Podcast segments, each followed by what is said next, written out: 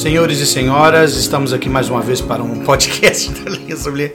É tão esquisito começar o um podcast assim, né? Ei, pessoal, aqui é o Ed Souza. Gustavo Rodrigues aqui. e vamos começar o nosso podcast de hoje. Eu fico tentando inventar uma, uma introdução engraçada, mas às vezes me escapa. E, e, e, tem como fazer edição? Tem, mas eu gosto de ser orgânico mesmo. Então, deixa do jeito que tá aqui mesmo, viu, pessoal? Queremos agradecer vocês todos pela audiência sempre, os comentários na, no grupo do, do WhatsApp, também lá no Facebook e no Instagram. Muito obrigado a todos, tá bom? Eu fico pessoalmente muito alegre com este projeto, né? Até dizer que juntamente com o Gustavo, que para mim é realmente um momento em que eu aprendo bastante, agrega muito ao meu conhecimento e soma muito ao meu testemunho. Então eu queria deixar registrado isso logo no começo no nosso podcast. E estamos chegando ao final desta série, que é Parábolas do Mestre. Hoje é o último episódio desta série, mas não fique preocupado, tem muitas outras séries que virão. E também nada impede você de, de ouvir novamente os episódios desta e de outras séries que nós temos, tá bom? Inclusive, até não comentei isso com o Gustavo, não, quero comentar aqui com todo mundo em primeira mão que dependendo do, do, dos episódios passados, dependendo da qualidade dos, dos áudios, a gente talvez vai regravá-los. Vai, nós vamos lançar novamente esses episódios para que eles fiquem numa qualidade melhor para vocês e para nós também. Então a gente vai ver os, os que estão mais antigos, que os microfones, o equipamento não era tão bom, de repente a gente vai fazer a gravação deles de novo. Eu acho que seria uma boa ideia. Né? A gente vai ouvir, fazer as anotações e aí a gente grava novamente. Eu tenho visto até canais do YouTube fazendo isso, sabia? O pessoal pegando um vídeo antigo e só dando um, um tecozinho no vídeo. Remasterizado. Remasterizado. Às vezes eles reproduzem o vídeo de novo, tipo, eles gravam tudo de novo, entendeu? Só que com outros títulos e tal. Pra dar aquela falsa sensação de conteúdo novo. No nosso caso, a gente não quer ludibriar ninguém. O que a gente quer fazer é simplesmente trazer um material de maior qualidade para vocês de temas que a gente acha que são temas muito interessantes, tá bom? E também, já fazendo um pedido para todo mundo aqui, quem quiser sugerir temas, pessoal, pode mandar no grupo do WhatsApp, pode mandar na página Linha Sobre Linha ou até em comentários no Instagram, tá bom? É, fique à vontade, né? Tanto no Facebook quanto no Instagram, tá bom? Bora começar? Bora lá. Bom, pessoal, hoje nós vamos falar sobre um tema que, assim como os outros, é muito pertinente aos nossos dias. E não é porque ele é o último episódio que é o melhor, a cereja do bolo, ou é o pior também, não, tá? Ele é de igual importância. Hoje nós vamos falar, pessoal, sobre a questão de acúmulo de riquezas nesta vida. É, podemos ter riquezas? Não podemos? Devemos ter riquezas? Não devemos? Podemos procurar as riquezas? Não podemos? Podemos aproveitar o melhor que essa vida tem? Não devemos? Então, as parábolas que nós vamos contar hoje vai ter muito a ver com esse tema. Então, a gente vai não só entrar no universo dessas parábolas e destrinchá-las como a gente tem tentado fazer com os demais episódios, mas também nós vamos pegar algumas escrituras e contrastá-las e compará-las com esses temas que estão lá em Lucas 12 e em Lucas 16, tá? Que são os dois capítulos deste livro, Lucas, que nós vamos usar hoje, ok? Então vamos começar com Lucas 12. Nesta passagem de escrituras, nós temos aqui ah, uma parábola muito da interessante, tá? E essa parábola fala de um homem. Deixa eu pegar aqui a escritura que vai ficar melhor, né? É, Disse-lhe: Acautelai-vos, aqui no versículo 15: Acautelai-vos e guardai-vos da avareza. Jesus falando. Porque a vida de qualquer não consiste na abundância dos bens que possui e propôs-lhes uma parábola dizendo: A herdade de um homem rico tinha produzido com abundância, e arrazoava ele consigo mesmo, dizendo: Que farei? Não tenho onde recolher os meus frutos. E disse: Farei isso, derrubarei os meus celeiros e edificarei outros maiores, e ali recolherei todo o meu produto e os meus bens.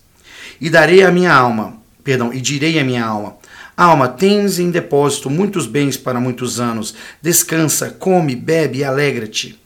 Porém, Deus lhe disse: Louco, esta noite te pedirão a tua alma, e o que tens separado para quem será? Assim é o que para si ajunta tesouro e não é rico para com Deus. Forte essa parábola, né? Então, nós temos aqui uma pessoa, Gustavo e caros ouvintes, que já tinha muitas posses, mas parece que ele queria acumular ainda mais. Vamos começar falando sobre é, as circunstâncias em que o Senhor disse essa parábola e também nas implicações disso que o Senhor disse, porque, repito, o que eu disse logo há, pouco, devemos ou não acumular riquezas nessa vida? É, é, é mister, usando um termo bíblico, a juntar tesouros nessa vida ou não? Então vamos lá, vamos começar falando aqui sobre quais circunstâncias que essa parábola chegou até nós, né? Por que, que Jesus quis contar essa parábola para nós? Vamos lá. É, eu acho que a grande questão sobre acumular riqueza é o que a gente faz com ela. Né? Aí lá em Jacó, Jacó deixou isso claro, né? Ele fala que aqueles que querem procurar riqueza devem fazer confito de fazer o bem. Então, é, é, eu já ouvi falar assim, ah, não é errado ter riqueza, né? Ter bens e tal. Ser rico. Ou ser rico, né? Ser próspero financeiramente falando, mas a grande questão que eu creio é o que é feito com isso. Porque se a pessoa acumula riqueza só para o seu proveito, eu creio que já a pessoa já está entrando numa situação crítica espiritualmente. Uhum. É, porque ela está. Ela tem uma parte do modomia que ela não. Ela não usa, né? Para hum. ajudar outros. Né? É, mas o que a gente tem visto, Gustavo, é o seguinte: aí eu lanço a polêmica, né? E vocês aí de casa que estão ouvindo, ou se estiverem dirigindo, ou fazendo qualquer outra coisa, porque eu já ouvi relatos de pessoas ouvindo o nosso podcast até no banheiro. Pode ouvir onde quiser, viu, gente? Não tem problema não. É, a questão é a seguinte, Gustavo. Eu já ouvi reclamação ou queixa de membros da igreja que dizem: olha, eu pago dízimo fielmente, eu vivo o dia do Senhor, eu cumpro o dia do Senhor, eu guardo o dia do Senhor e eu não sou rico eu não sou próspero? Cadê as janelas do céu? Cadê aquela quantidade de bênçãos que o Senhor ia derramar sobre mim, que eu não conseguiria nem juntá-las de tantas, de tantas que eu receberia? Como é que a gente responde a essas pessoas? Porque o que Jacó ensina para nós no livro de Mormon é que a gente primeiro obtém uma esperança em Cristo e depois de obter essa esperança em Cristo, nós podemos obter riquezas se as buscarmos. Então acho que talvez seja esse o segredo. Às vezes a pessoa, ela sim, faz o que é primeiro, o importante, que é ter a esperança em Cristo, mas espera que isso sozinho vai trazer riquezas para a vida dela, vai trazer prosperidade. E eu acho que a gente também tem que entender o que é prosperidade, né? Porque às vezes as pessoas acham que prosperidade é ter uma conta bancária repleta de reais, né, ali entupida de dinheiro, e, e, não é bem isso que é prosperidade, né? O que, que a gente pode definir como prosperidade, Gustavo? Eu lembrei aqui de um, uma vez eu li um comentário né, uma citação do presidente Darlene Oaks falando da questão de, o, texto em si era falando dessa questão né, do, do, do, de prosperidade. E ele falava o seguinte, né, que a ideia da, da que o pessoal chama aí, né, teologia da prosperidade, era uma corrupção do conceito de autossuficiência. Uhum. Né?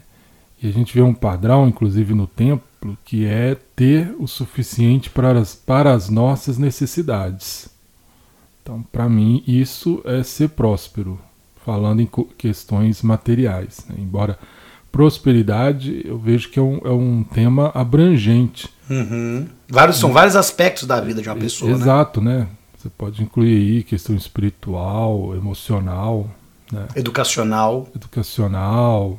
É... Mas é isso, né? É... As pessoas às vezes acham que prosperidade é só ter muito dinheiro, bens, né? E não é. Né? E tem muitas pessoas que, que são extremamente afortunadas aí, né, com questões materiais e que não são felizes, né, não estão bem, bem com a vida. Então, eu creio que é preciso ter realmente o conceito correto do que é ser próspero. Não é sinônimo de ser rico. São duas coisas diferentes, né? Até porque rico é aquele que tem a vida eterna, né? O Salvador falou isso no, no é, na do, Doutrina Convênios. Convênios. Sessão 6, eu acho. Ele repete isso várias vezes até, é. assim, em vários momentos. É, o que, que acontece? Eu, eu, concordo plenamente com o que você está dizendo, porque a riqueza está disponível, porque ela é um, é um bem deste mundo.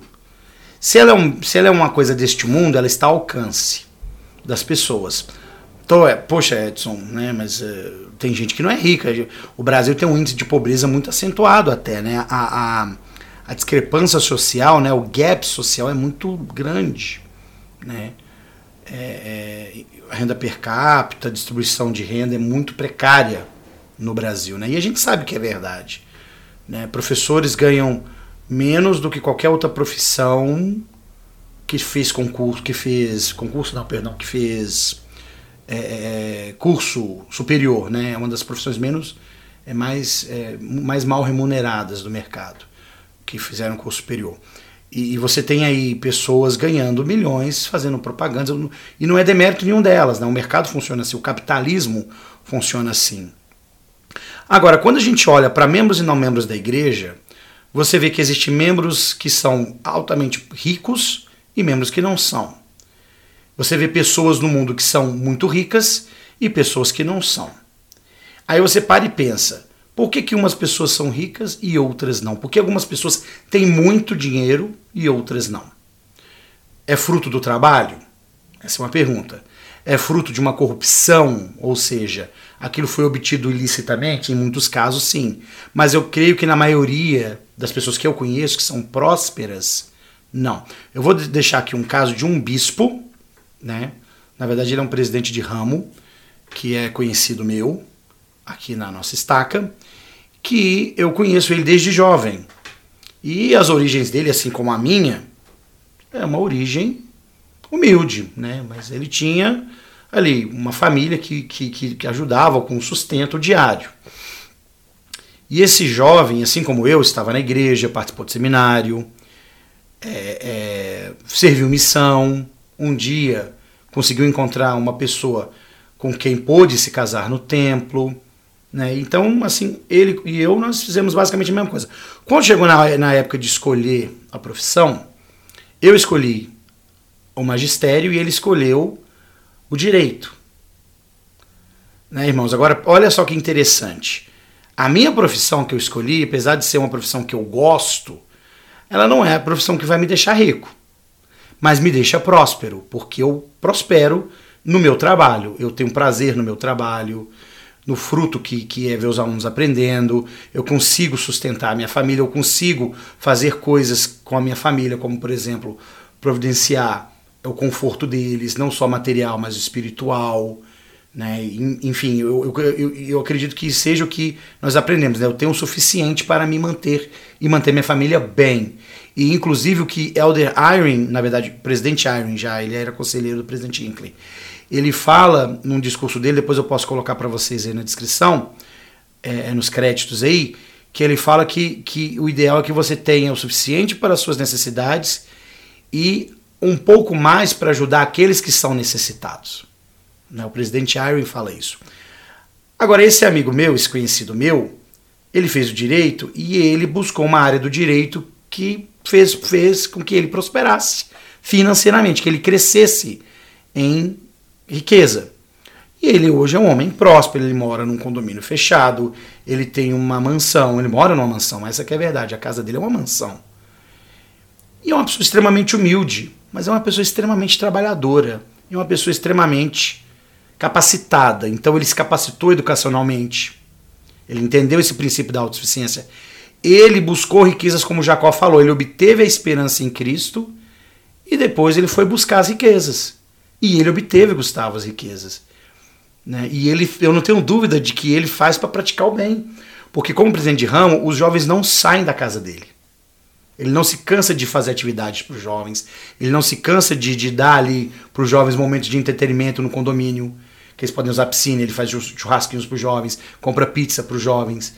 Ele dispõe dos bens dele. Então eu acho isso interessante. Porque para aquele de nós que acha que só viver os mandamentos vai te fazer ficar rico, eu tenho que te dizer uma coisa, irmãos e irmãs. Você não vai ficar rico, não. E, e tem problema em querer ser rico? Não. Mas sabe escolher sua profissão.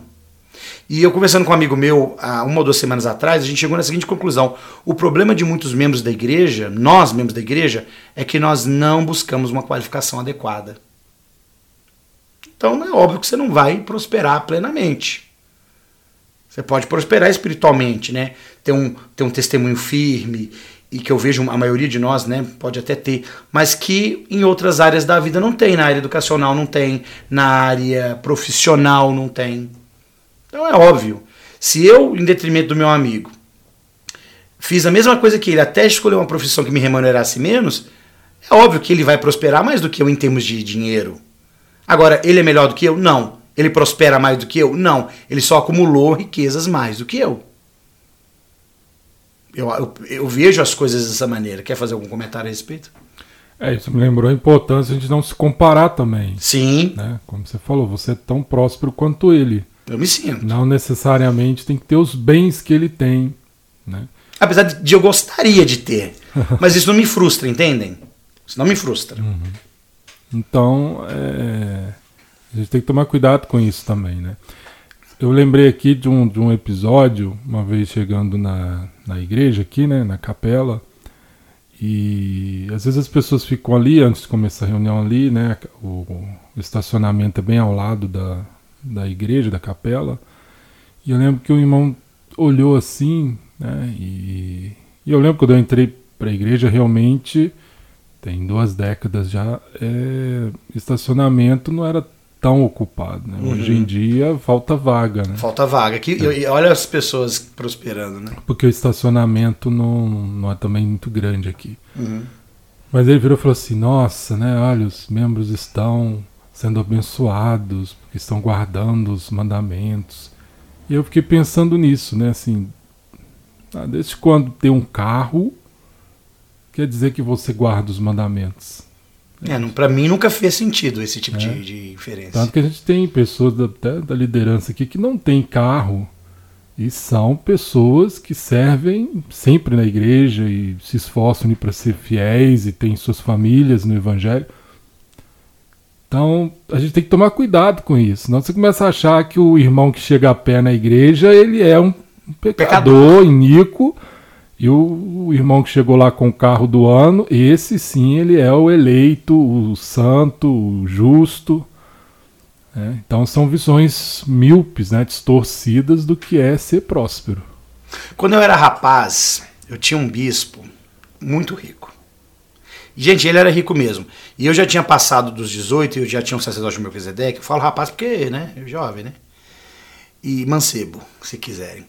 E ele me chamou para ser o conselheiro, o, o, secretário executivo. Então, quando ele tinha reunião de bispado, eu ia fazer ata, essas coisas, né? E a gente chegava mais cedo e tinha uma um negócio de coxinha do lado da capela. Cara, a coxinha era maravilhosa. Eles tinham vários tipos de coxinha. Ele sempre comprava coxinha para nós. Então, assim, eu me esbaldava, né?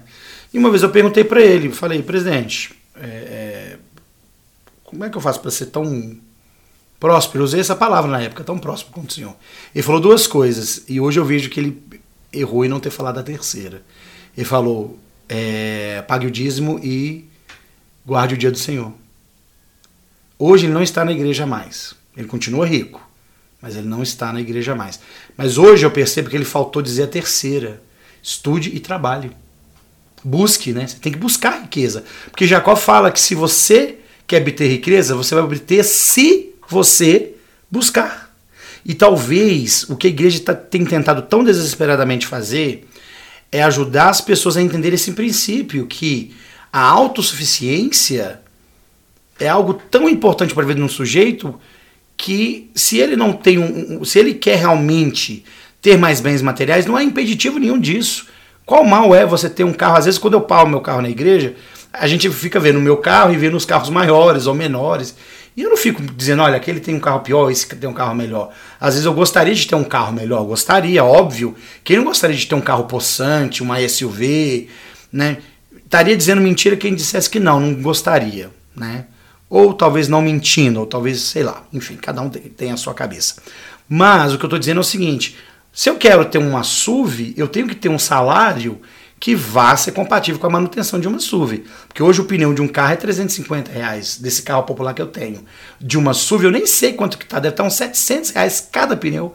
Então imagina só o Edson com o salário que tem comprando uma SUV. Eu posso comprar? Posso. Vou me endividar? Vou. Isso não é prosperar. Não é bem por aí. Então é o suficiente para você se manter. É, e aí uma coisa importante, né? Você acrescentou esse terceiro, e eu falo o seguinte, não é só estudar e trabalhar. Você tem que saber o que você vai estudar e aonde você vai trabalhar. Porque, Sim. como você falou, né, nem tudo vai te dar. Se você quer ser realmente, a pessoa quer ser rica, né? Ah, eu quero ter tudo que eu quero. Tudo que eu quero, eu quero poder comprar. Não é toda profissão, toda área que vai dar um retorno nesse sentido. E às vezes pode nem ser um trabalho, pode ser uma questão de negócio próprio, hum. mas a pessoa pensa que é só abrir um negócio próprio e ai, daqui uns anos eu vou, é. né? Depende do negócio, né? Da demanda. É, exato, né? E, e, outras coisas, né? Questão de investimento, como investir, né?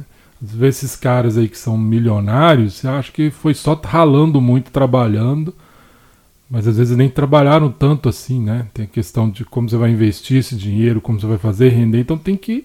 É o conhecimento que vai levar a pessoa a, a essa ideia, né? A, essa, a esse resultado aí. Meu avô foi um homem próspero. Ele foi relativamente rico na época dele. É, o que estragou meu avô foi, infelizmente, uma, a má gestão dos recursos dele. Gastava muito. Mas ele, ele ensinou uma coisa pro meu pai que meu pai me ensinou, né? Que a gente não deve trabalhar com as mãos. A gente deve trabalhar com a cabeça. E o meu avô, ele tinha um conhecimento do negócio dele, que era madeireira, indústria de madeira, né?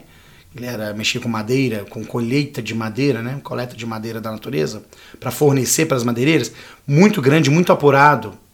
Então ele conseguia dizer valores, ele conseguia é, negociar, ele conseguia acumular riquezas de uma maneira muito grande. Tanto que quando nós fomos é, velar minha avó, meu avô morreu primeiro, quando nós fomos velar minha avó no interior, na casa dela, que naquela época, até hoje eu acho que algumas pessoas velam em casa, né? Mas naquela época ainda era mais comum do que hoje. Hoje em dia você tem uns velórios, né? E naquela época minha mãe foi, e aí ela foi limpar o quarto da minha avó. O que tinha de dinheiro no colchão, que era de palha na época, e dinheiro tudo já antigo que meu avô trazia, né, das, das, das coisas dele. Ele, infelizmente, ele era alcoólatra, então, por conta disso, ele gastava muito dinheiro. E minha avó sempre conseguia ali fazer uma coleta bem sorrateira da, do dinheiro da carteira dele para deixar guardado. Mas, infelizmente, esse dinheiro se acumulou tanto que não, foi, não pôde ser útil para nada, porque ela só guardou também, né? Que aí é um outro princípio, né? Você acumula riqueza e ela acaba que não vai né, vir com você por pós-vida. Mas eu acho que o que nós estamos falando aqui é que esse, esse, esse homem que tinha essas riquezas, o problema em si não foi ele querer acumular mais, mas como você mesmo falou, foi ele não dar o direcionamento adequado para aquilo, porque ele fala aqui na parábola: agora minha alma pode descansar, comer, beber e alegar-se. Né? Então ele, nós vamos ver aqui daqui a pouco na parábola do rico e do Lázaro, que ele ignora completamente qualquer outra pessoa. Não é isso que Jacó ensina, né?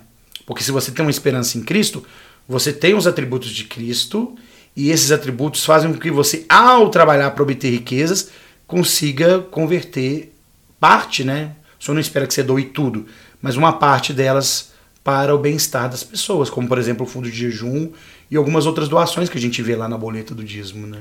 E o grande problema desse homem da parábola é que ele sente é, seguro, porque ele tem, né, ele acumulou uma riqueza ali, aí ele fala, agora minha alma pode descansar, eu vou, né, é o famoso, como falar segundo o Nef 28. A comer, segurança carnal, né? É, comer e beber, né, amanhã morreremos.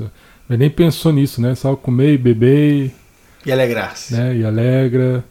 E aí o que acontece é que, né, a escritura fala, ele é um louco, né? Que a morte veio. E toda essa riqueza que é acumulada não, não vai para o outro lado.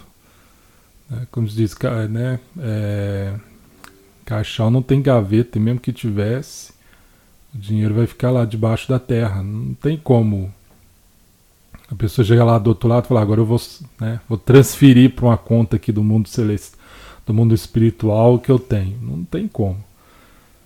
E esse foi o erro dele, né? Quer dizer, ele preocupou com o que ele tinha financeiramente, não preocupou com a alma dele, né? Se preparar para esse momento. Tipo, o outro lado do véu.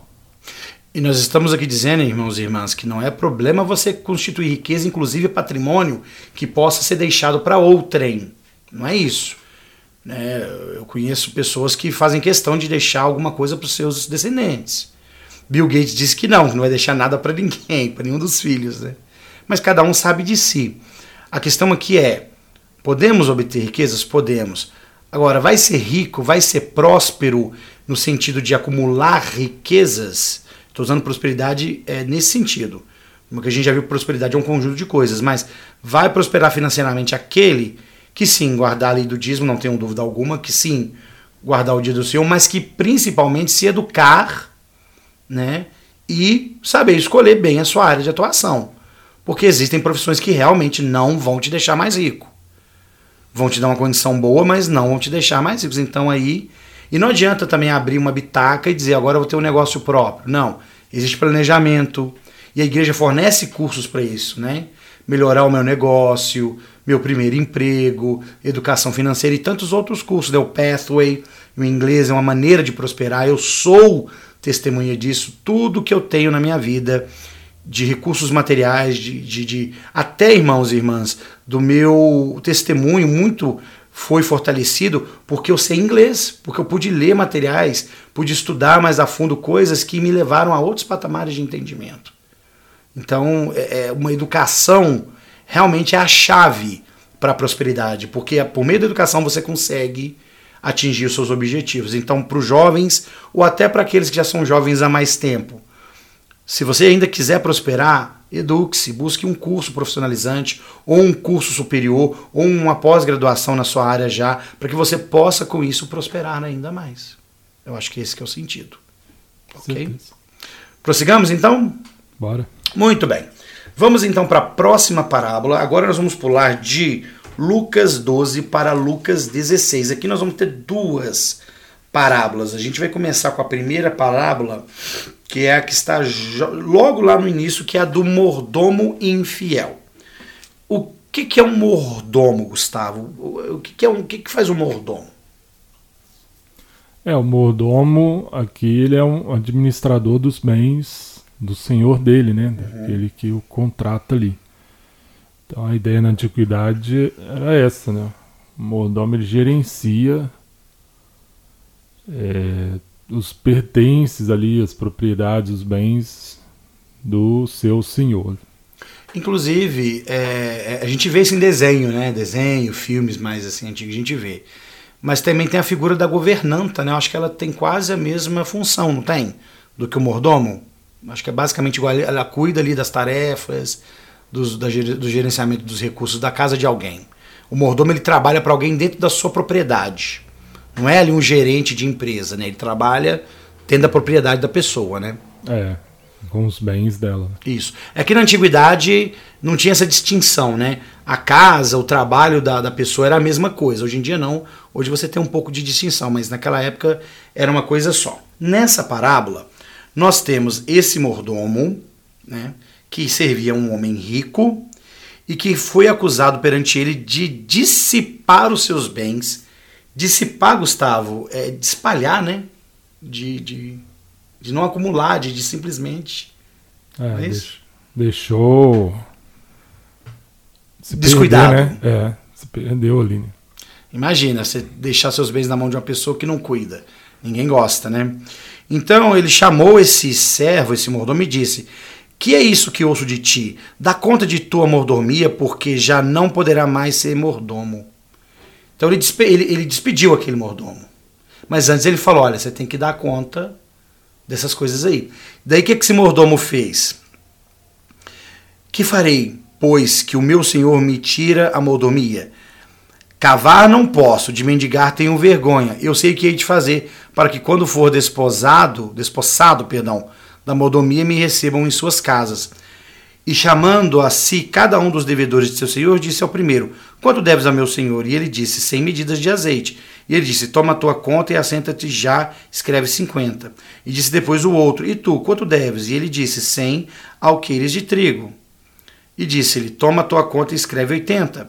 E louvou aquele senhor o injusto mordomo por haver procedido prudentemente, porque os filhos deste mundo são mais prudentes na sua geração do que os filhos da luz. E eu vos digo: granjeai amigos com as riquezas da injustiça, para quando estas vos faltarem, vos recebam nos tabernáculos eternos. Quem é fiel no mínimo também é fiel no muito. Quem é injusto no mínimo também é injusto no muito. Pois se na riqueza injusta não fostes fiéis, quando vos confiará a verdadeira? E se no alheio não fostes fiéis, quem vos dará o que é vosso? Agora, caros ouvintes e caro Gustavo, para quem lê, igual a gente leu aqui bem rapidamente, passa batido um monte de coisa aí. Porque como que o homem gostou do que o, do que o mordomo fez? Se o cara devia ser, o mordomo falou, não, fala que você deve 80. Como que, como é que... Eu fiquei um pouco confuso com essa parábola. Vamos tentar deixar ela mais é, é, é compreensível? Vamos lá. Então, é, o que a gente vê nessa parábola é que esse mordomo, né, ele ele vai ali aos outros devedores, negocia, né, vamos dizer, um desconto ali para cada. E ele consegue obter ali a sua, o retorno né, dessa dívida ali. E, e, isso, de certa forma, é o que agrada ao, ao Senhor na parábola. Né. Uhum. Né? Não, Não é a desonestidade é, cara, né? Exato, né? né? Não que ele tivesse. Mas o interessante é que o, o, esse mordomo ele pensa assim: não, o meu senhor vai me, me dispensar, né? então tem que dar um jeito aqui. Fala, eu não quero mendigar, eu não sou bom com, com outro tipo de trabalho. E aí ele preocupa em conseguir ali um certo, certos favores né? com esses outros que deviam ali. É, então, de certa forma, o que, o que chama a atenção que provavelmente o Salvador estava querendo enfatizar aí é, é, a relação, né? Como muitos são prudentes em, em, acumular riquezas nesta vida, mas nesse caso não com as coisas da eternidade. Né? É, eu peguei aqui até uma, uma citação do Elder, da James e Talmage que eu achei interessante, ele explica bem, né? O propósito, que ele fala assim: o propósito de Nosso Senhor era mostrar o contraste entre o cuidado, a consideração e devoção de homens ocupados em afazeres terrenos lucrativos e o pouco entusiasmo de muitos que afirmam estar buscando as riquezas espirituais. Aprenda até mesmo com os desonestos e com os iníquos, se eles são tão prudentes de forma a armazenar profissões para o único futuro que cogitam, quanto mais vós que acreditais em um futuro eterno, deveis armazenar profissões para esse futuro. Imitai o administrador injusto e os amantes de Mamon, mas não em sua desonestidade copteis e o acúmulo ávaro de riquezas, que são apenas transitórias, mas no seu zelo, previdência e previsão para o futuro. Está em Jesus o Cristo. Uhum. Então, um exemplo, né? e aí é interessante isso, né? Porque às vezes as pessoas são muito hábeis em, em buscar as coisas materiais e não as coisas eternas, de valor eterno espirituais. Mas como mostra que a gente pode aprender né, com essas pessoas e aplicar esses princípios também em questões espirituais sem, sem copiar o lado desonesto, né, corrupto delas, né?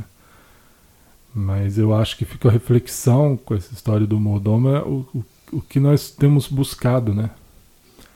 E o que nós estamos fazendo, esse contraste, por exemplo, entre é, o acúmulo de bens de, de, de né, bens materiais, dinheiro.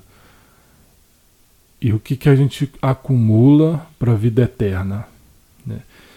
E às vezes a gente está tão preocupado com essa questão né, de ter que, que, que ter coisas, ter coisas. E a gente não se preocupa com o mesmo empenho em ter né, é, o nosso tesouro no mundo, no mundo celestial. Né? Uhum. É, no caso desse mordomo, percebe-se também que ele não tinha uma vida previdente, no sentido de que ele não previa, ele não se precavia quanto o que poderia acontecer. Ele só se uh, uh, cuidava daquele momento. E não que isso em si seja ruim, mas é interessante um, uma reserva para momentos difíceis, que é um conselho, inclusive, dos profetas modernos, né? E é algo que minha, minha esposa sempre bate o pé, né? A questão da gente sempre ter uma reserva para momentos críticos, né? Porque eles certamente vão aparecer. E, e, esse, e esse mordomo, ele provavelmente não tinha isso, porque, olha, ele não sabia fazer outra coisa. Então ele se viu num momento desesperador. E, e eu já li, já vi é, coisas inimagináveis que o ser humano é capaz de fazer em momentos de desespero. Então você imagina só, um pai de família, né, uma mãe de família que seja, que está sustentando ali sua família e que de repente perde o emprego. E que por conta do mercado atual ele não consegue, ou ela não consegue, ser, eh, se, se, ser reintroduzido novamente ou introduzida novamente no mercado. Como é que você faz? Nós vamos depender do auxílio da igreja para sempre? A igreja vai ajudar, não tenho dúvida nenhuma disso. Mas a pessoa precisa ser autossuficiente. Então, talvez qual seria o ideal? Ora, você ter mais de uma habilidade, você ter mais de uma profissão se isso couber, né, se isso for mister. Uh, e certamente a, a reserva financeira pode e vai ajudar muito nos momentos de crise. Eu tenho um conhecido meu, Aparecido, ele é metodista e nós temos uma relação de amizade muito boa. Né. Ele é professor universitário do Isabella Hendricks e, vez por outra, eu faço serviço de intérprete para eles lá quando vem algum professor de uma universidade estrangeira. E, e confesso para vocês, a grana, o retorno é muito bom. Mas ele me disse o seguinte: falei, Edson, eu sempre guardo, eu tenho uma reserva de mais ou menos dois ou três salários.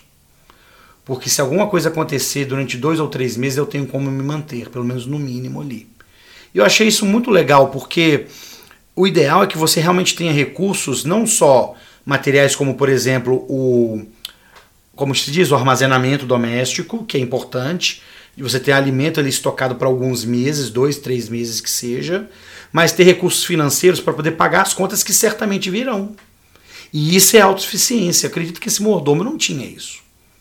Não tinha, porque ele fazia tudo de maneira desleixada, né? como diz a própria escritura, de maneira dissipada. Então, para nós, a prosperidade também resvala nesse ponto em que nós precisamos nos, é, é, nos educar, né? nós precisamos adquirir uma profissão que vai nos manter bem, mas também temos o suficiente em, em, em, no nosso armazém. Sem, sem, sem, sem, perdão, Gustavo, sem aquele, aquela ideia do homem que fez demais, que acumulou achando que estava tudo bem, que não é o caso, né? não é o caso da primeira parábola mas você ter a reserva, tanto material quanto financeira, isso é importante. Agora, uma coisa que eu vejo na parábola é o seguinte, né? É, ele percebe aí, é, o Modômero foi acusado, né? Perante o senhor dele de dissipar os seus bens lá. Isso. E aí ele vai lá e questiona, né? E pede, ó, dá conta da sua mordomia aí, né? E deixa claro, né? Já não poderás mais ser mordomo, né? E aí ele pensa, né? O que, que eu vou fazer? Né? É, cavalo não posso, não vou me indigar, eu tenho vergonha. É, aí ele fala assim: Eu sei o que hei de fazer para que, quando for desapossado da mordomia, me recebam em suas casas. Uhum. Ou seja, de certa forma, né, embora foi num momento ali de, de, vamos dizer, de crise, né, um momento crítico, ele planejou o que ele ia fazer. Ele planejou a saída, né? né? Então ele falou, tem que dar um jeito, e ele né, pensou e, e, e, fez, né? Então eu acho interessante essa, essa, essa parte. Né? Ele conseguiu ter um plano ali do que ele ia fazer. E aí depois, e aí né, o Salvador ele, ele aplica isso, ele fala, né? É, é, no 8, porque os filhos deste mundo são mais prudentes na sua geração do que os filhos da luz. Então, aqui ele faz um, um alerta, né? Quer dizer, essas pessoas, né? Elas são mais dedicadas, prudentes com as coisas materiais ali, que as coisas são deste mundo, do que os filhos da luz, né? E aí certamente está se referindo aos filhos do convênio. Aos né? filhos do convênio, que muitas vezes são negligentes, inclusive nas coisas espirituais. E tem esse paralelo, né, Gustavo? Quando o senhor fala que eles são mais prudentes, é, os filhos da, deste mundo com as coisas, do que, do que os filhos da luz, eu acho que volta tudo isso que a gente tem falado. Se você vê pessoas é, muito ricas que não são membros da igreja, é porque certamente tem uma razão delas serem mais ricas. Como eu falei, ou por, ou por corrupção, ou por herança, ou na maioria das vezes que eu tenho visto, pelo próprio trabalho. São pessoas, eu tenho pessoas do meu círculo de amizade que são ricas e que não são membros da igreja. Mas como são pessoas honestas e trabalhadoras, cara? De fato, eu até me reuni com eles uma vez. É, a gente combinou um local em comum pra gente poder ir. A gente teve que arrumar um, um ponto mais neutro, né? Porque se deixasse por conta deles, eles iriam num lugar mais caro, né? Então, nós fomos num lugar um pouco mais acessível financeiramente. Mas que pessoas agradáveis, que pessoas educadas, são pessoas de, de boa índole. E que sim, não tem talvez ali o evangelho restaurado, mas são pessoas que são honestas, são pessoas que trabalham, são pessoas que investiram na sua própria formação profissional e que hoje gozam de uma vida estável. E prosperidade é estabilidade em todos os sentidos. E, e, eu creio o seguinte, que certos princípios, vamos dizer assim, regras, né, que a gente possa achar em qualquer livro aí que fala sobre é, como aumentar a sua renda, como, como ser rico, né, tem muitos livros assim, né. Sete hábitos das pessoas bem-sucedidas, é, o segredo. Eu lembro que tinha um livro, é, é, O Jeito Mormon de Fazer Negócio. Olha, só isso eu não conhecia, não. É, dá um exemplo de alguns né, homens aí, membros da igreja que. Tipo os Marriotts. Até não lembro se fala deles. Ah, deve ter. Eles, eles são é, donos de rede de hotéis, deve ter. Fala do, do, do pessoal lá do, da aviação, né? Uhum. Os Nileman, né? É, mas é. O que ocorre, né? É, por exemplo, se você quer né, garantir dinheiro, você tem que ter uma reserva ali. Então eu creio que o Salvador aqui está comparando isso, né? Pensando que rico é aquele que tem a vida eterna. Se você quer realmente ter o seu tesouro além dessa vida, tem que cuidar desse tesouro. Então, por exemplo, mesmo que entra para a igreja hoje, como ele vai estar daqui cinco anos? Melhor, né? Como nós estaremos, né? Isso vale, não precisa ser um membro novo. Mas eu falo assim, uma pessoa que começa hoje, é membro novo, daqui cinco anos, ou daqui a 10, como ela vai estar? Vai depender do empenho que ela tem com as coisas, né? Uhum. E são coisas do pouco a pouco ali, né? Jejum, oração, estudo das escrituras. Às vezes a gente vê uma pessoa que, nossa, como essa pessoa conhece o evangelho, mas ela não conheceu do, da noite para o dia. Por osmose, né? É, né? De repente bateu a revelação e todo conhecimento foi não é um download, né? Colocou um pendrive lá e, depois de 5, 10 minutos, todo, todos os arquivos já estavam sendo transferidos, né? Então, esse eu, é eu acho que é o sentido, né? Como a gente se empenha né, em buscar a riqueza celestial. Rico é aquele que tem a vida eterna. E a gente pode fazer aí uma comparação com a parábola da, das dez virgens, que acho que se encaixa bem, né? é, cinco foram negligentes, não foram prudentes, né? não tinham óleo suficiente, que é o óleo da preparação espiritual.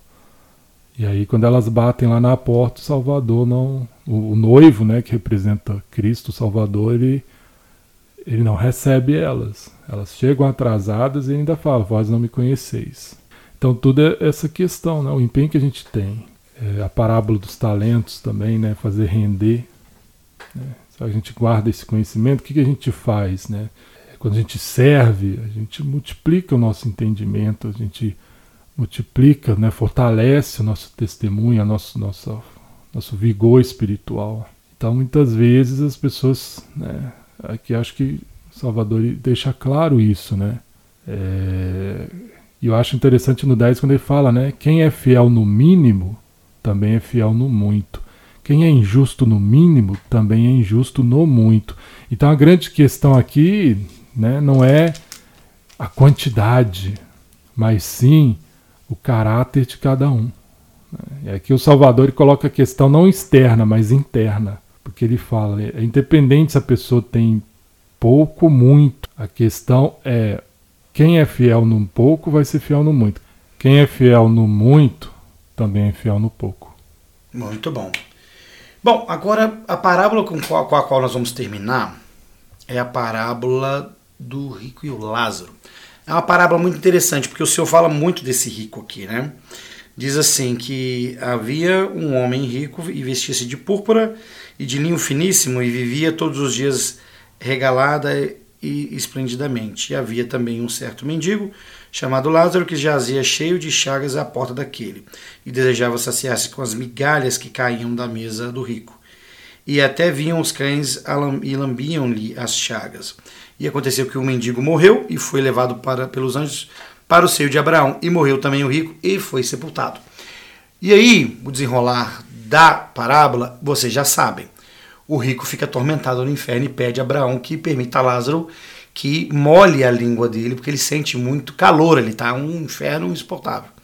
O que ele é negado, né? porque Abraão deixa claro que existe ali um abismo entre eles, né? uma separação entre o, o local onde ele estava com Lázaro e o rico. E, e aí Abraão deixa claro para ele que o rico está tendo o que ele merecia e Lázaro, por ter sofrido, estava tendo um consolo. A gente vai falar da interpretação disso aqui que também pode ser mal interpretado. Então nós vamos falar daqui a pouco. Daí Lázaro, né, o rico, pede para poder ir avisar os seus parentes, que também é negado, e, e Abraão fala: olha, eles têm Moisés e os profetas. E, e, o rico justifica dizendo: não, se eles verem um espírito, eles vão acreditar. Falando, vocês não acreditam em profetas e, e Moisés não vão acreditar em ninguém. Pois bem, dito isso, agora a gente vai pegar e destrinchar a parábola novamente, como a gente tem feito com as outras. Primeiro, esse homem é chamado de rico. Tem uma tradição que fala do nome dele, né? Dídimo. Não sei de onde vem essa, essa, essa tradição, não consegui encontrar, mas que seria esse o nome desse rico, Dídimo. Tá? Eu acho que tem até um, acho que o Oaks fala isso também em um, em um, em um discurso dele. E, e, ele era rico e fala aqui a maneira como ele vivia essa riqueza, né? Que ele vestia-se de púrpura, que era uma cor é, relegada à realeza. Era difícil conseguir essa cor no tecido. Era, porque você tinha que era um tingimento, né? Não existia aquilo na Palestina, aquilo vinha de fora, né? É tanto é que os, os romanos, né? para humilhar Cristo, colocam um manto né, roxo ali, púrpura. E depois disputam esse mesmo manto, né? Porque era a cor de um rei, né? Uhum. Era, geralmente era a realeza ou a nobreza que utilizava esse tipo de roupa. Uma pessoa comum mais pobre, nem sonho. Verdade. Então ele usava esse manto e ele, uh, de linho finíssimo, linho também era um tecido caro, e vivia todos os dias regalada e esplendidamente, ou seja, vivendo a vida, curtindo a vida doidado. Como aquele primeiro caso, né? Comia, bebia e divertia-se. Só na ostentação. Só no suco. Mas tinha ali o, o, pobre do Lázaro. E aí a gente pode pensar, poxa, quem era Lázaro? Não era um mendigo? Sim, mas era uma pessoa mais do que mendiga. Ele era, ele é a representação ali de uma pessoa humilde. Né? E, e, a gente também tem que aprender a distinguir pobreza de humildade. Não tem nada a ver uma coisa com a outra. Mas aqui o símbolo é esse. E é interessante por que, que o Senhor chama ele de Lázaro. Né? Você já parou para pensar? Porque é esse o nome que ele dá para esse homem da parábola? Já. Meu ponto interessante, né, que futuramente o Senhor realmente ressuscita, né? O Lázaro, né? Não ressuscita, né? Ele, ele revive. Ele revive porque Lázaro voltou a morrer, não é um estado de um ser ressurreto, mas o Senhor traz de volta, né, para este mundo, né? Traz do outro lado do véu para cá Lázaro, que já tinha morrido. E mesmo assim, o pessoal não acreditou, né? Os judeus ali, boa parte, não acreditaram. Foi até isso que culminou ali. Ó, a gente tem que matar esse Jesus aí. Né? O negócio tá. Isso é uma curiosidade. Nesse caso de Lázaro, não tem nada a ver com a parábola, mas me veio isso aqui agora. Ele permitiu que o que se completassem aqueles quatro dias da, da tradição judaica em que o espírito ainda circundaria o corpo. Para patologia forense, né, para os estudos da morte, para a tanatologia, a pessoa que já tem quatro dias que está morta, ela já passou do primeiro estado, já está no segundo, que é o gasoso. Tá? E esse estado já, já emite cheiro, tem a questão da coloração da pessoa que muda. Imaginem vocês Lázaro dentro de uma caverna na Palestina, né, na região do Oriente Médio. O calor que não devia estar tá fazendo lá dentro. Então isso aceleraria o processo de putrefação. E quando eles abrem a tumba, isso fica evidente, porque já está fedendo. Né? Eu não, a gente não vai entrar nesse mérito agora, mas quem quiser depois dar uma olhada, quando se abre a tumba, esse, o cheiro incomoda as pessoas que estão ali. Mas mesmo assim, o Senhor traz de volta a vida aquele homem. Ele reverte aquela corrupção do corpo e Lázaro volta ao corpo original dele para reviver e ser uma testemunha viva do poder de Cristo. E é interessante pelo seguinte, né? Que é maior testemunho do que este, né? Quatro dias, o homem já cheirando mal, né? Quer dizer, como é que vai falar? Ah, isso aí foi armado. Então Jesus demora com esse propósito, né? E deixar claro que Lázaro estava morto. Não foi uma coisa ali, ah, fechou os olhos e. Dormiu. Né, cinco minutos depois ele foi lá e. Oh, no mesmo dia, né? Deixou passar esse tempo. Lázaro não era cataléptico. É, para deixar claro, não estava só ali desmaiado, desacordado, ele morreu mesmo. Já estava cheirando mal. Mas mesmo assim, né? Isso não foi suficiente para as pessoas, né? Todo aquele povo falar assim, não, realmente, né? Estamos aqui diante do Filho de Deus, né, o Senhor, o Salvador, o Messias. Porque pouco depois pediram para crucificá-lo. Né? Então realmente se cumpriu o que fala aqui, né? Uhum. Mesmo que alguém dos mortos volte, isso não é um testemunho suficiente. Assim como não é ver anjos, né, ouvir a voz de Deus no céu. Uma coluna de fumaça durante o dia, uma coluna de é, fogo à entendeu? noite. Né? né? O mar se abrindo diante de ou, si. Ou chuva de pão, maná caindo todo dia. Mesmo assim, as pessoas elas podem se afastar.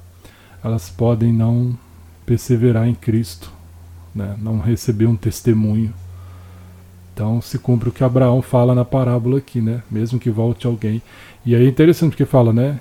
Eles têm os profetas. Se eles não acreditam nos profetas, mesmo que venha alguém do mundo dos mortos, não vai resolver. Né? E é o que o Senhor faz hoje, né? Nós temos profetas. Se a gente não, não acreditar no que eles falam, no que eles ensinam, no evangelho que eles compartilham, achar que há um anjo, ah, se o Senhor aparecer para mim, né? Se eu receber um sinal, o Salvador deixou claro, né? É uma geração má iníqua que pede um sinal. No caso de Lázaro ainda tem um outro detalhe. Jesus fez uma coisa ali que pela lei de Moisés não deveria fazer, né? Porque você ter contato com, com o corpo decaído, com o corpo, perdão, com o corpo em estado de putrefação era contra a lei de Moisés, né? Contaminava, né? Se contaminava. Então, é, você, você abrir aquele sepulcro, você está ali também lidando com a crença daquele povo naquela lei, né? Não, não pode fazer isso, porque isso aí é, é tocar em coisa imunda e tal. A pessoa ficava espiritualmente impura, né? É. E precisa passar por um período de purificação, né? purificação. né? Então, quer dizer, tantas coisas que combinaram ali para aquele milagre acontecer e ainda assim, né, como você mesmo falou e a parábola deixa evidente, não são suficientes para convencer o homem. Agora vamos falar sobre, sobre a questão aqui. Os dois morrem, porque esse é o fatídico destino de todo mundo. Embora Jacó não coloque dessa maneira, né? E Jacó, no livro de Mormon, né, no caso em, em, em 2 Nef, capítulo 9, fala que a morte faz parte do plano misericordioso de Deus. Então ela é uma parte do plano.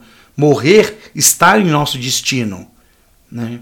Em um outro momento a gente pode até falar sobre a morte, eh, de uma perspectiva dos santos dos últimos dias, mas é, é, eles morreram. Só que cada um recebeu de acordo com a sua vida nessa terra. Agora, aí que eu acho que pode haver o equívoco, Gustavo, porque o rico ou o Dídimo não foi para o inferno porque ele era rico. E Lázaro não foi para o paraíso porque ele era pobre. Por que, que cada um desses teve destinos distintos? Uma coisa que eu acho interessante, e James e Talmage no livro Jesus o Cristo, ele chama atenção para isso. O homem, ele é chamado de rico só até o momento da morte dele. Depois que acontece a morte, né, de cada um, a escritura fala o seguinte, né? Não chama ele mais de rico. Por quê? Porque ele era rico neste mundo. Né? O problema era ele ser rico? Não, né? Não é a questão ser rico. Mas, e nem fala que ele era um homem iníquo, né, que praticava o mal. Mas ele era um homem, como daquela primeira parábola que a gente viu, que ele tinha riqueza, ele se sentia confortável e ele desfrutou dessa riqueza de forma assim, né, bem, é, como fala aqui, né, bem, deixa eu ver a palavra aqui, né, regalada, né, regaladamente e tal. Mas é, Primeiro, né? Lázaro estava lá, ele nunca ajudou Lázaro. Ou seja, ele conhecia Lázaro, né? Pela parábola. Exato. Porque Lázaro ficava à porta dele, né? É interessante isso. Ficava lá e ele nunca preocupou. E, e o Senhor fala isso no Doutrina e Convênio 104, né? É, se a gente não pegar da porção que a gente recebe e, e usar isso para o bem, né? a gente vai erguer os olhos no inferno e vamos sofrer. Então o que eu vejo é o seguinte: é, é, é aquilo, ele não levou os bens dele, a riqueza dele para outro lado, e lá a regra era outra. E lá a riqueza era outra. Então o rico era o Lázaro, que é recebido inclusive, né? Tem um banquete lá preparado para ele lá. É, ele é recebido por Abraão que é o símbolo, né? Vamos dizer, o pai da fé, inclusive dos judeus. Então, é a questão mesmo como esse homem usou os seus, seus bens. Né? E o tempo dele nessa vida, porque também fala aqui, ó, que ele, né, você até falou isso, uma vida, os seus dias regalada e esplendidamente, ou seja, pouco se preocupava com quem estava ali necessitado. E quantos de nós talvez não vivem na mesma situação? Ignorando aqueles que necessitam. Porque pode parecer assim, poxa, mas eu não tenho condição de ajudar todo mundo. Eu, eu penso assim também. Você não tem como dar todo aquele que te pede a cada esquina. Porém, às vezes a gente fecha os olhos para aqueles que estão mais perto da gente. Às vezes dentro do nosso próprio lar, um cônjuge, um filho, um pai ou mãe. E sabe, Gustavo, às vezes a pessoa não quer dinheiro, às vezes ela quer atenção, às vezes ela necessita de, de, de sua presença. Quantos pais vivem só, sem a companhia dos filhos, e os filhos nem sequer os visitam? Teve um, um, um, rapaz que fez esse comentário outro dia num podcast, eu não vou lembrar nem o nome do rapaz, nem o nome do podcast onde ele estava. Mas ele falou assim: Você mora com seus pais? O cara falou: Não. Quantas vezes você visita seus pais? Ah, não sei. Visito eles duas vezes por ano. Beleza. Quantos anos tem seu pai? 60. Ah, vamos contar que a média de vida do brasileiro seja 75 anos. Então multiplica isso aí. Né? Você, tem, você tem mais 15 anos para visitar seu pai. E agora em 15 anos você tem duas vezes, então 2 vezes 15, 30. Você já parou para pensar que você tem 30 encontros com seu pai antes dele morrer? Ele faz esse comentário. E o cara falou: Poxa, velho, eu nunca pensei dessa maneira. Ele falou: Pois é, porque às vezes a gente deixa de ter cuidado com aqueles que precisam de cuidado por conta de uma vida tarefada. Eu falo porque eu me pego às vezes nesse problema. Tá? Minha mãe às vezes fala, filho, vem, vem ver a gente. Falou, mãe, eu tô, tô apertado para poder, porque eles moram em outro município, né? Tô apertado para poder pôr combustível, mas eu vou visitar a senhora e tal, para ficar tranquila. E às vezes eu me, me pergunto, será que realmente eu, eu, eu, não, eu poderia ir mesmo, ou será que eu não quero ir? Isso é complicado. Então, talvez tenha muito a ver disso, né? Aqui a gente está vendo uma situação díspare, né? De um rico e de um pobre. Mas às vezes é o cuidado que a gente tem que ter com aqueles que estão mais próximos, né? É aquela questão, né? Ninguém tem é, é, é tão pouco que não possa oferecer nada. Ah, mas a pobre não tem dinheiro nenhum. Você pode oferecer alguma outra coisa. Há muitos Lázaros espirituais que estão à porta, sofrendo sozinho com as suas chagas lá. Né? Então, é, e outra questão, né, é, é a proporcionalidade. Você não precisa ser rico para falar agora eu posso ajudar alguém. Ou só vou ajudar alguém quando eu tiver mais. É, dentro das suas possibilidades, você pode, com certeza. Né? A gente tem o exemplo da oferta de jejum. Né? Não tem um valor fixo. A partir de tanto que você pode. Cada um sabe aquilo que, que é a sua capacidade ali de oferecer ajuda. Então, falar assim, ah, eu não tinha como ajudar, não, acho que vai ser uma justificativa lá do outro lado. Né? E muitas vezes não é dinheiro que a pessoa quer, realmente a gente pode ampliar aqui a, a interpretação da parábola para a gente entender isso. Né? São os Lázaros espirituais, Lázaros né, emocionais, são pessoas que carecem de, de, de algum auxílio. Né? E, e, o trabalho de administração tem tanto, tanto da parte do homem quanto da parte da mulher, tem tanto a ver com isso, porque às vezes a gente acha que ministrar é só ajudar a pessoa financeiramente. E às vezes nem, nem tão financeiramente, e às vezes nem emocionalmente, às vezes é uma orientação para aquela pessoa mudar a vida dela. Às vezes é ajudar a pessoa a pensar como que ela pode melhorar, como ela pode prosperar. E, a gente, e às vezes eu vejo que nós ignoramos isso, né? Ah, eu vou. Você está precisando de alguma coisa? Não. Ah, então você precisa de alguma coisa, eu estou aqui, viu? Às vezes não é isso que é ministrar. Às vezes não. Não é isso, né? Vamos ser, com, vamos ser honestos conosco mesmo. Vai muito além né? E, e eu quero aqui citar as palavras de Amulek no livro de Alma, quando eles estão ali com os oramitas, aquele povo que era mesmo da igreja e que vivia uma religiosidade aparente só, né?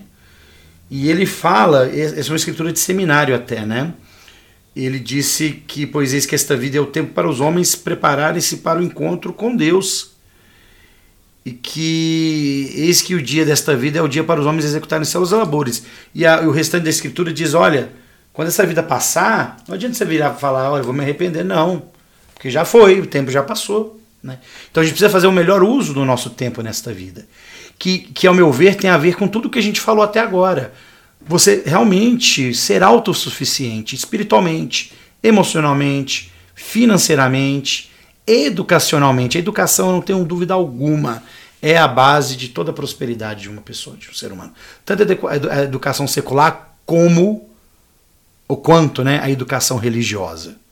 Se aprofundar, se banquetear com as escrituras e ver o quanto que isso pode agregar no nosso, na nossa, no nosso bem-estar espiritual, não é? Com certeza. E, e, uma coisa que eu acho importante, eu lembrei, que é ter cuidado também eu não sei, às vezes tem sentimento assim desse risco, né? Quando a gente fala muito de autossuficiência na igreja, pensar que cada um tem que se virar sozinho. Porque a pessoa pode ser autossuficiente numa área e ter necessidade em outra. Né? Ninguém é uma ilha. Então a gente tem que ter essa, essa noção também, porque Senão a gente começa a entrar nessa ideia assim, cada um cuida de si. E era, talvez, essa ideia do, do homem ali, né? Ele não via-se responsável. Lázaro estava lá, era o problema dele. Né? Não tinha nada a ver com isso. E depois ele viu a situação em que ele estava, quando ele parte, né? Eu acho interessante, eu acho legal que é, quando Lázaro morre, até achar aqui a, a versículo, é levado pelos né? anjos, né? É, morreu e foi levado pelos anjos para o seio de Abraão. É, é, Brigham Young falou, né? Que o propósito da investidura é receber todas as ordenanças, da, casa ordenanças da casa do Senhor para passar pelos anjos que estão de sentinela. Então tá aí, né? Onde que a gente pode ser rico?